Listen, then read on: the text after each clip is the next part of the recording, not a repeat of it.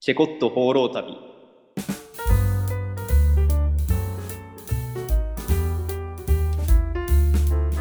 この番組では台湾留学で出会った2人がお酒を飲みながら生産性のある熱いトークを繰り広げていきます。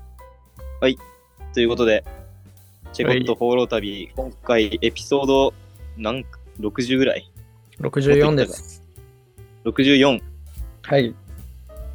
さあ、早速やっていきましょうということで、お酒、すいません、今日ちょっとビール買うの忘れちゃいまして、今お酒ないまま、今回やらせていただこうと思います。おい、旅先なんでね。さすが、俺さはすがないのも。朝日スーパードライ、はい。いい一ね。番好きなやつ。じゃあ、ちょっと乾杯。乾杯。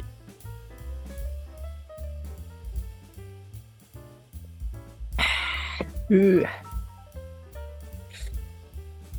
えーうまいっす。ということで、えー、まあ、はい近況報告、ちょっと行かせていただきたいんですけど、うん。今回、えー今日でスリランカが13日目ぐらいですね。おーもう少しで2週間経つということなんですけれども、うん。結構今、えっとね、まあ、スリランカ自体はまあまあ面白いんだけど、うんあ、の、身体面で問題が発生しまして、おっと。実は、あの、結膜炎みたいな感じになっちゃってるんですよね。マジそう。ちょうど1週間ぐらい前かな、もう1週間以上前か、ぐらいから、右目がちょっとおかしくて、えそう。で、昨日ぐらいから本当になんか、右目がなんか白くぼやけて見えなくなりました。ー、 やばいやん。重度の結末症やん。なかなかそこまで行くことないよ。失明ちすょっるんじゃとんなんか舐めてんだよね。あの、ほっとけば治るかなと思ってうん置いといたんだけど、ついに右目がちょっと 機能しなくなっちゃ って、やばマジやばそう、それで昨日ね、とりあえずうんあの眼科みたいなの行ったんだよね。そのおおまあ、今いるところが、うんスリランカのちょうど真ん中ぐらいに位置する、あのキャンディーっていうー。うん。あの町なんだよね。キャンディー。そうえー、甘キそうャンディーそう。キャンディーっていう街で、結構あの、首都コロンボ、首都っていうかまあ、一番の都会であるコロンボの次ぐらいに大きいのかな、もしかしたら。まあまあ都会でうんあ、じいゃあ、っぱいい結るところ。構、眼科も病院、病院もそこそこある感じ。そうそうそう。もうなんか。か調べたら徒歩4分ぐらいのところにあったりしたから、いおお。やちょうどいいからもう行こうってことになって、右目全然見えない から。そう。 そんな昨に日見え行なっいんて、だで、も、うん。そうだね、なんかあの時間帯によるんだよね。朝起きた時とか全然見えなくて、え今はなんかちょっとぼやけてるぐらいかな。ー、なるほど。そう。えそれで病院行って、でも俺なんか保険証とかももちろん持ってないし、だよね。その外国人だからいくらぐらいかかるかなと思って、うんそわそわして行ったんだけど、まあ、結果としては結構あの現地人と同じぐらいの値段で見てもらえて、であの目薬みたいなのも処方してもらえて合計、まあ、1000円ぐらいかなえ日本円に安しいてそうそうそうすごい安くて、やん。うん。で一応なんか金曜日だからあさってかもう一回病院来てくださいってそれでなんかあんまり良くなってないようだったら、もう少しお薬とか違うの出しますみたいなし結構おー。っかり見てもらえたんだよねすげえ。ねスリランカのおじさんの先生なんだけど結構ちゃんとしてる。英語もうん。一応喋れてそうちゃんとしてる先生だ、有能だ。やっぱ医者はどこ行っても有能ですな。いうのをまあただそれ以上にやっぱりあの旅するにあたって自分の体のコンディションとかっていうのをしっかりなんかあーうん。管理しながら旅しないと本当に失明とかもあり得る結膜炎ってまうん。あ大したことないだろうほっとけば治るだろうみたいな感じで捉えてたけどほっとけば下手したら失明するような病気だったりするってことも知ったかうら、ん。まあこれから旅しながらでも忙しい時でもちゃんと休憩することとか忘れずにやっていこうかなっていう感じです。いや、マジで気をつけないとね。やっぱあれなんかな。ちょっとあれ、偏見というかあるけど、衛生面があれだからみたいなのもあんのかな。そうだね、衛生面結構あれだね、あの、あんまり綺麗とは言い難いっていうか、まあ、道とかそういう道路とかはゴミとかあんま落ちてなくて、うんインドに比べたら全然綺麗ではあるんだけど、うん。それでもやっぱバスとか乗ってなんだろうう、ん手すりとか触るとすごいベタベタしてたりとか、そういうのあったかだら、そういうのでね目気づかな覚いったら、もう、アウト。そう、そう、目触っちゃって、うん。もう真っ赤、本当に。ガチ。腫れたり、腫れたりはしてないんだ。えっとね、まあ、腫れてるね、目の形がなんかちょっと小さくなってる感じがあるかもしれない。 えー、やば。まさか。だから観光しててもきついんだよね、ちょっと。その景色があんまり見えなくてさ、だよね。ほぼ今左目だけで生活してるっていう感じや。すげえな。うーん。それ以外はね、うん特に問題ないかな。なるほどね。うん。まあご飯も美味しいし。 そのまま、ちょっとスリランカで手術になって、まあ、あとうん。 3ヶ月ぐらいスリランカで入院。それインドと同じじゃん、結局3ヶ月でうんさすがにそれだけは避けたいです う。ん。来年、来年も学校行くことになっちゃうね。 いやだわ、もうこれ以上ね、卒業伸ばしたくないからね、さすがに。いや、マジか。お大事にだから、今日なんかも、うん。あの、まあ、キャンディーついて今日2日目なんだけど、うん。まだ観光という観光もしてなくて、昨日、今日は結構ホテルの中で休んでる時間が多いかなっていう感じうです。ーん。あれ、まあどうその、まあ、結膜炎になった、その、キャンディーではなかなか観光とかできてないんだろうけど、まあこの1週間、うん別にキャンディーついたのは昨日とか一昨日なんでしょそうだね。その前はどうだったその前も、この1週間の間に、まあ、キャンディー含めて3つぐらい都市を移動してるんですよね。うん。で、前回の収録の時にヒッカドゥアっていう、そうんのビーチサイドのところにいたと思うんだけど、うん。その後、えっと、カタラガマっていう結構仏教寺院、ヒンドゥー教寺院とかが多い、結構田舎の方に行って、で、まあ、バーっと寺とか観光して、うん。 2日ぐらい滞在したかうん。な。で、その後にまたバスに乗って、エッラっていううん。山の上の都市かな、都市というか山の上の観光地みたいなとこうろん、で、で、今は、あそこでも2日ぐらいして、で、今、キャンディーというところにいるっていう感じかな。えーこの1週間でなんか、スリランカのイメージ変わったりとかした、なんか、新しい発見とか。うーん、そうだね。まあ、いろいろあるんだけど、結局、思うのは、えっと、田舎の人たちの方がやっぱり優しいなっていうのあがー分かったことが。まあやっぱどこ行ってもそうだよね。うん。都市部の人たちはやっぱりどうしても、なんだろう、観光客からお金を取ろうとか、そういうことあ考えてる人が多いというか、ーそうだね。店とか行ってもね、やっぱちょっと不愛想だったりするんだよね、こっちの人たちは。そうなんだキャンディーも。そう、もうなんか疲れ切ってる感じがする。うん。じゃあ俺がこの間ベトナム行って感じたのと同じような感じか。ハノイで。同じ同じ。うん。なるほどや。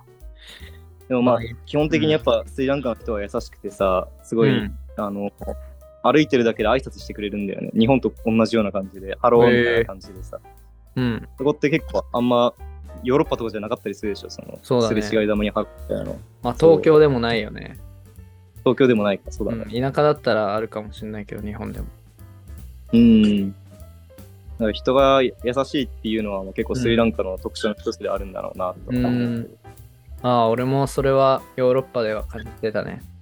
なんか、うん。かスペインの田舎行った時は、まあ、田舎っていうほど田舎でもないけどみんな気さくだったし、なんかそれが楽しかったから、まあ、田舎に行くのもいいなって思ったよね旅行でうんうんいやそその辺で結局さ、なんか、やっぱ住むとしたら田舎の方が自分に合ってんだろうなってああところをなんか再確認できたりとかもした。いいねいいね、うん。まあいろんなと、食べ物の話だけど、そう、ちょっと話変わっちゃって食べ物の話だけど、カレーがやっぱ美味しいね、こっち、スリランカだと。カレーね、今のところ、そう、うん南アジアで行ったのは、インド、ネパール、うんバングラディッシュ、スリランカなんだけど、スリランカのカレーは結構一番ぐらいに美味しいかもしれない。えー、それ前回も言ってたよなあ、行ったか、うんそっかそっか。いや、もう再確認、もうそればっかだね、思ってること。えー毎食は結構楽しみだったりする。え毎食カレーなのうーん、そうだね。2回に1回は結構カレーかもしれない。えー俺はね。うん。あ現地の人一緒に行ってるそうな友のかな達はそうでもないけど。あ、ほんら。現地の人たちもカレーばっか食べてるよ。うん。えー、もうなんかスパイスの匂いが体に染み込みそうやね。ずっと食ってたら。ああ、それは間違いないと思う。うん。今のところお腹も壊してないし、あんまり。えー、いいね。うんうんうん。インドではだから本当になん壊しかた、もんね。うん。インドではもうひどかったけど、でもやっぱりその日本人でやっぱカレー食べにインド行きたいとか言う人結構多いと思うけど、うん。えカレー本当に食べたいんだったらインド行くよりもスリランカ、まあ、うんそれかまあネネパパーールルとかも美味しかったからネパールとかね、うんそうそうそう、そっち行った方がいいんじゃないかなと思う。ああ。意外にだからイメージのインドカレーとはちょっと違うのがインドであったり。うんうん、いや俺らが想像してるインドカレーが実はインドのやつじゃなかったりってのもあるのかもね。いや、そう、うん、そうだね、まさに。うん。でまあ、タスクは近況報告インドうーん。あ、俺ね。俺はまあ、そうっすね。なんかあるかな最近の近況報告。相変わらずバイトって感じか。相変わらずバイトっすね。で、ああの、店長のね、お子さんが生まれたんですよね。おおめでとうございます。マジで今日の朝生まれて、あ、今日の朝なんだ。タイそムうリーそだう。まあ、その分、ちょっと、あの、バイトのシフト変わったりして、俺がねう。ーん。だから結構バイト、あんまり入ってないなと思ってたけど、がっつり入るようになったね。店長が。うないーん。そう、なんかやっぱ、男の子、女の子。男の子っすね。男の子。うん。素敵やね。やっぱ、子供生まれるっていうのは。の結構そわそわしてた、その生まれる前とかさ。うん、まあなん店か長気が気ではない感じはしてたかもね。そうなんだ。なんか生まれる、今日生まれるかもみたいな感じで、逐一してたから。うーん。まあ、いやー、どういう感覚なんだろうね、子供生まれるってね。ね、想像つかんよね、あ想んま像りつ。かん。うん、自分の子供。まあ、割と後なんでしょうけど、俺に訪れたのは。いやー、意外と割と後とか言ってる人の方が早かったりすることもあるからね。うん。いやー、まあまあまあまあそ、の近いそれはまあ流れに任せてやな。流れに任せる。うなるほど。まあ、当分はないでしょ当分は。う。うん。いやー、でも、最近はね、本当に、そうですね、もう、相変わらずバイトって感じで、でもちょっとあれ、あの、韓国と台湾に行くんで、まあ、台湾の方はね、特にプランニングしてないんだけど、うん。そう、2月の末に台湾と韓国行く予予定を立て始めましたね。韓国、そろそろね、その友達も予定立てられるようになってくるから、うんうん友達にいつご飯行くとか言いながら、韓国の予定を立て始めました。うん。韓国は基本的にソウルの方にいる予定。韓国はね、そうですね、ソウル。ソウルだけだね。で、一人、なんか、あのー韓国人のフィリピンいる時に知り合った友達で、レグにいる友達がいるから、その友達に韓国行くから遊ぼうみたいな感じで言ったら、デグだからって言って、あ、じゃあ俺デグ行こうかなって言ったら、いや、デグはうん。うん。つまんないからって言って、俺がソウル行くデよグって、ソウル来る予定。あ、ソウル来てくれるんだ。そうそう。うん。デグってどの辺にあるんだデグ南だね、プサンの方。あ、プサンの方なんだ。うんへえ。まあなんか、まあ確かに調べた感じ、特に、まあ、めぼしいものもないのかなって感じ。まあだから、うん。まあ初めてやし、ソウルでいいかな。うん。まあさっきの話で田舎とかさ、いいなってもう思うけど、ん。まあ今回はちょっとソウルで。ザ・まあ韓結構うん。アジメアイ、ンがあのうん、友達と会うみたいな感じだったりするから、そしたらやっぱ都会の方が集まりやすくて。うん。友達と会って、美味しいご飯食べてってのが、まあ俺の韓国旅行の目的やね。ああ。特にでね、で俺台湾は今んとこ、うん。うん。特に何いや特にあの、まあ、韓国でやりたいことっつっても、まあ俺別に K-POP 好きなわけでもないしうん。なんか韓国ドラマ好きとかでなんか聖地巡りとかもないし基本的には確飯かにそう。うん。ちょっ美と食巡辛りだ辛いのが怖いけど。まあ俺も別に辛いの無理なわけじゃないけど、韓国人のあのスタンダードだったら俺絶対無理な方だかうん、だいぶレベル高そうだもん。ら。うん。まあでも楽しみだね。いいね。うん。えーじゃあ、台湾をどうする台湾はうん。ノープランなんでしょ台湾はね、まあほぼノープラン。まあ、ひあの、うんクラスメートとなんかお家でパーティーするのは一一個プラン立てたけど、うん。そう、まあそれぐらいかな。まあい台やー、湾何してるかなるようになるでしょ、行ったら。なるようになる。確うかに。ん。別になんか特にここだけは絶対行きたいみたいなの。まあご飯屋さんはね、まあ学校の周りとか行きたいとこあるけど、うんうんまあそれこそまあ普通に友達と会ってまあ台湾もそうだね韓国も友達と会ってって感じだけど台湾もやっぱ順ともおるしね他にそうだね。うん西カとかも、あの、前ゲストとして参加してくれた西カとかにも連絡つけて、そうねご飯とか行く。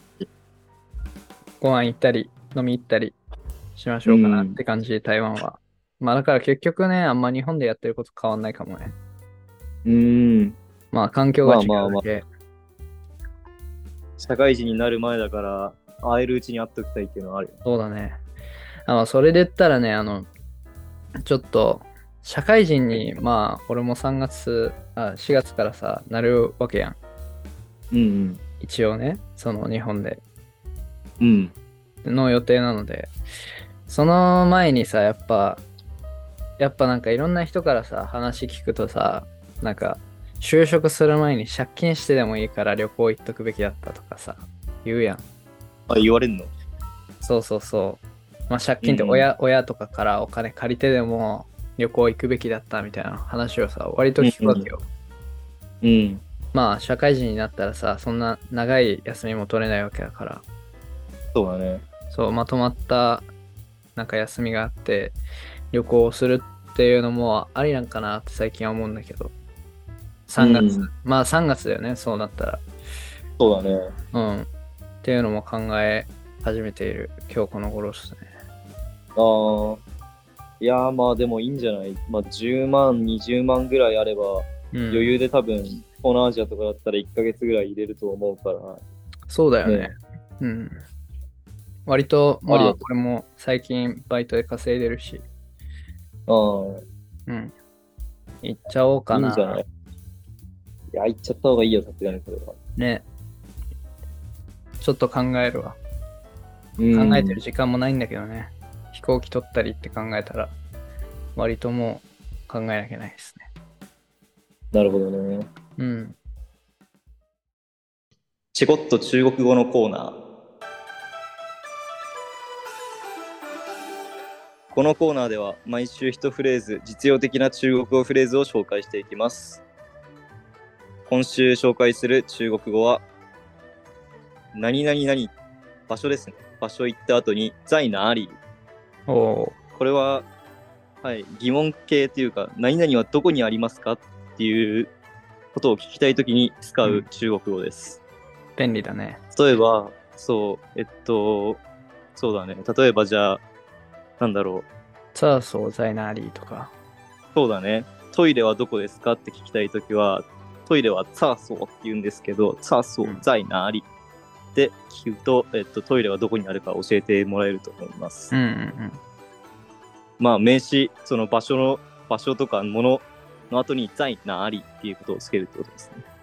うん。すごく便利まあ。台湾旅行行って、うんいろいろなところ行きたいと思ううん。行きたい、あいろんなとこ行きたかったりすると思うけど、場所どこかわかんないときは、こうやって何々在なありって聞けば、親切に教えてくれると思いますので、はい。ぜひ覚えておいてください。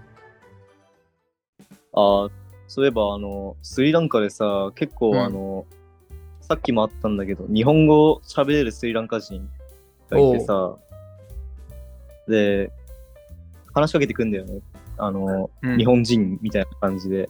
うんうんで、なんか、まあ、前回も話したかな、そのなんか、やっぱスリランカ人で日本へ行く人ってみんな車関係のさ、仕事やってるんだよね。あ、そうなんだ。それ、そう聞いてないかもね。あ、聞いてないか。そっか。うんあの車部品とかを売ったりとか、そのなんか、スリランカに、まあ、輸輸入したりもしてんのかな、うーん。そういう仕事をしてる人が結構いっぱいいて、えあの、いや、なんかね、しかも面白いんだよね。そのスリランカ人、日本語はめちゃくちゃペラペラに喋れるんだけど、でも全く読めない。ー、読んだありあ、とか書いたりとかできないタイプ。それはなん、あれかな。あの、アニメとか見て覚えてんのかな。まあそういう人も多分いるんだよね。何人かそのアニメ好きって言ってる人たちがいるんだけど、でもそれよりもやっぱ日本にいざ生活してみて、日本に行って生活してみて、うん。で、話してるうちに全部身につけたものだと思うんだけど、うん。なんかさ、俺ら中国語とかその勉強してる上で絶対あの書いたり読んだりとかするところとか、そういうところから始めたじゃん。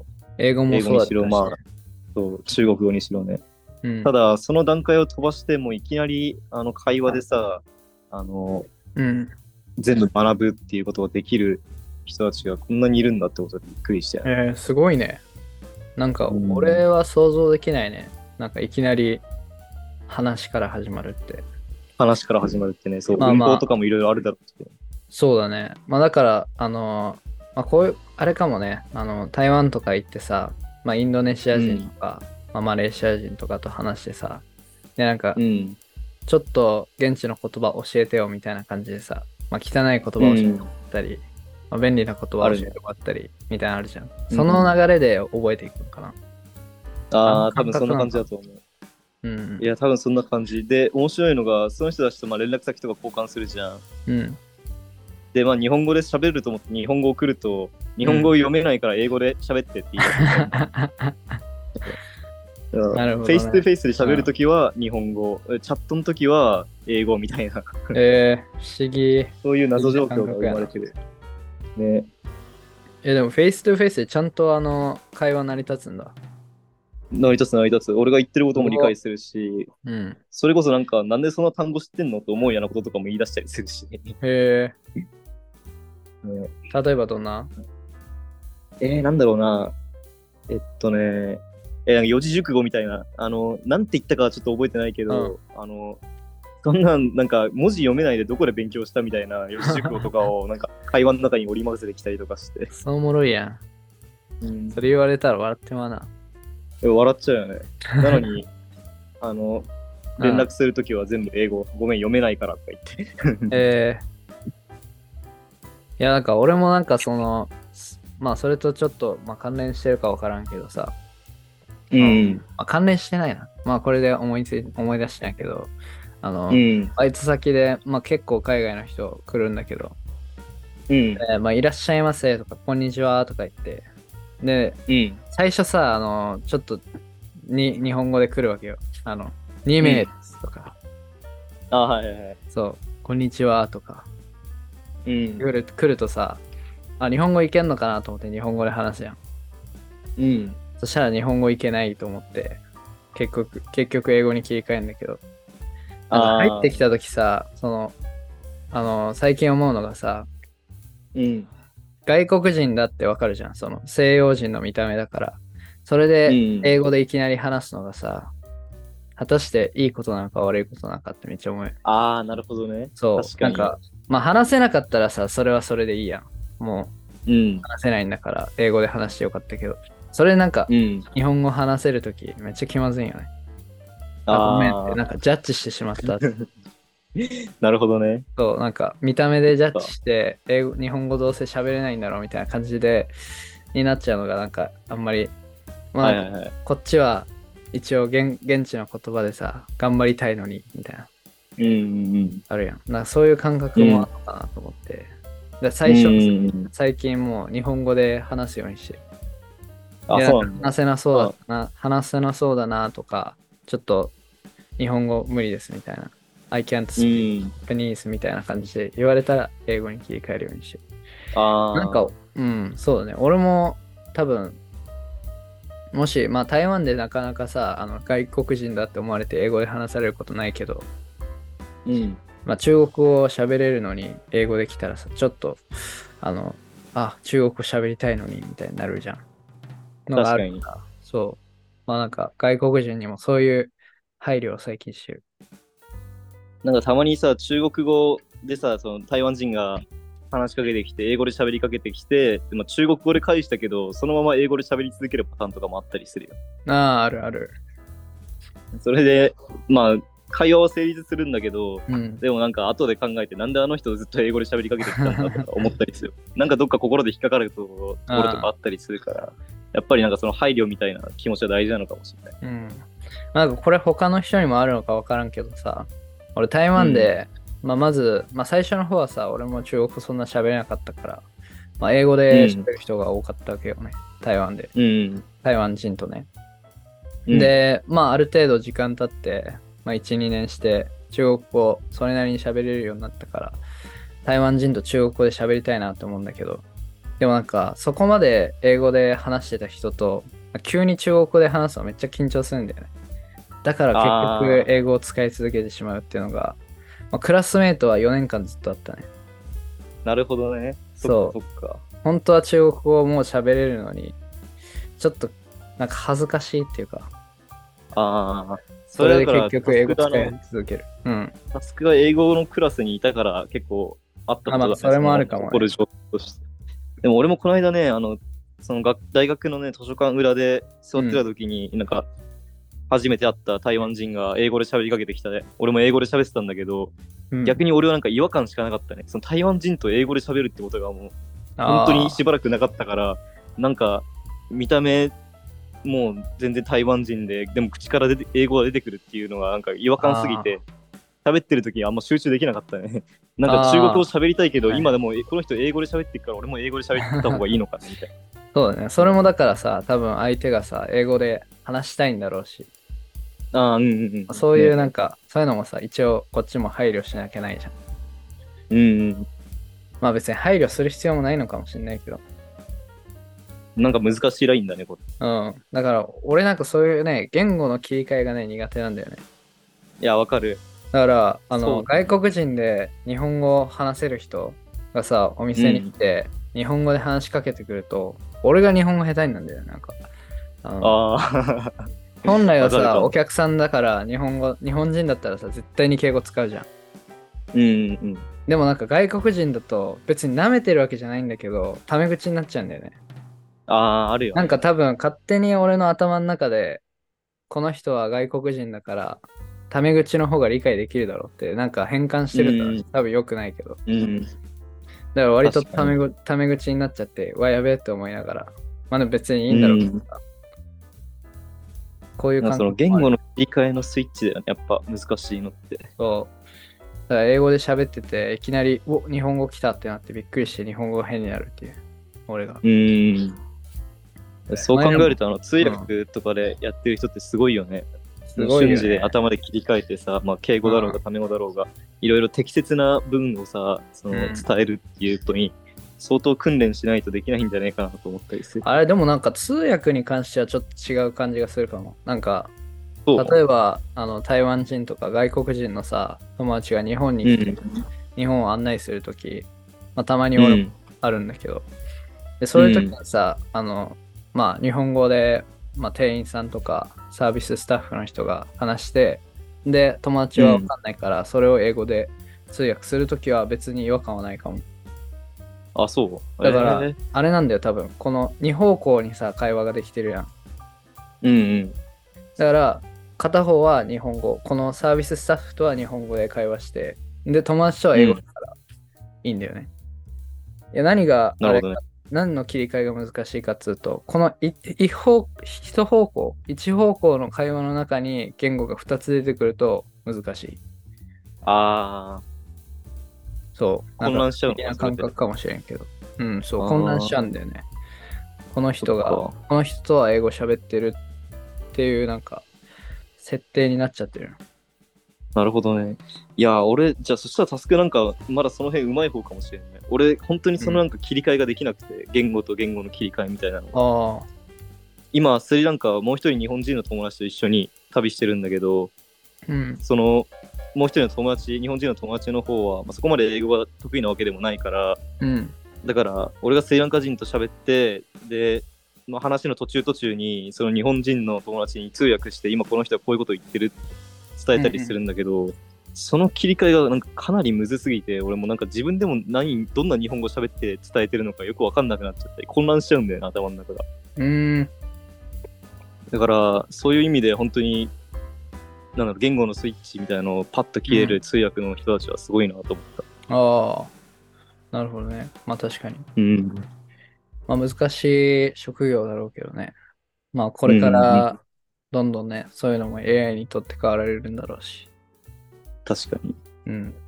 いかにこの意訳ができるかとか、ニュアンスを AI になんか聞き取れない、なんか、なんていうの、理解できないニュアンスの変化とかを伝えるっていうのが多分大事なんだろうけど、さらにそういう職業の人たちが難易度高まってるよね、これで。うんうんうん。そうだね。うん取って代わられちゃうかもね。えーということで、今週は、まあ、チェック僕はスリランカ13日目ということで、まあ、結膜炎を起こしたところから始まり、うんね、タスクの、さっき話してた、えっと、このなんだろう、言語をうん。何か国語か喋れる人たちがね、そのなんか、喋ってる時に何語で喋ったらいいかとか、その相手の配慮とかの話について話していきました。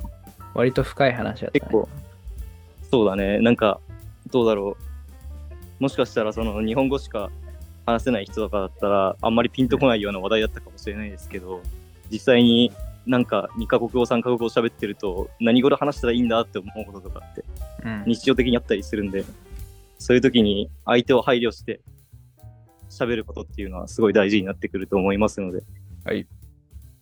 皆さんぜひ考えてみてください、その辺についても。それではまた来週お会いしましょう。Cheers! Cheers! バイバイ。バイバイ。